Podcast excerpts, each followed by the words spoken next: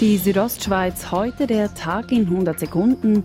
Im Studio ist Oliver Limacher. In Grabünden breitet sich das Coronavirus aus. Die Zahl der Infizierten steigt. Der zuständige Bündner Regierungsrat Peter Peyer sagt, wir haben 19 Fälle, 18 im Oberengadin und einer im Missungs.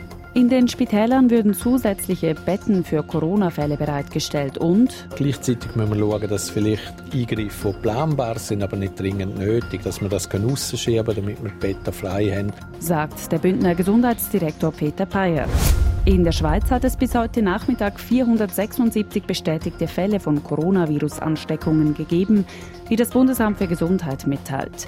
Im Kanton Tessin ist eine 80-jährige Person an den Folgen des Coronavirus gestorben.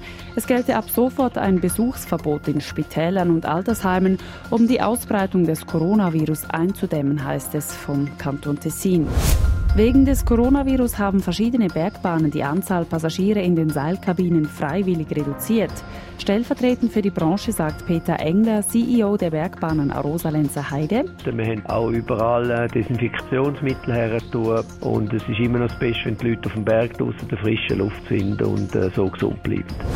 Österreich verhängt ab sofort einen Einreisestopp für Personen aus Italien. Ausnahmen seien nur mit ärztlichem Attest möglich. Das hat Kanzler Sebastian Kurz in Wien angekündigt. Österreichische Staatsbürger, die sich in Italien aufhalten, sollen zurückgeholt werden. Sie müssten nach ihrer Rückkehr für zwei Wochen zu Hause in Quarantäne. Die Südostschweiz heute der Tag in 100 Sekunden auch als Podcast erhältlich.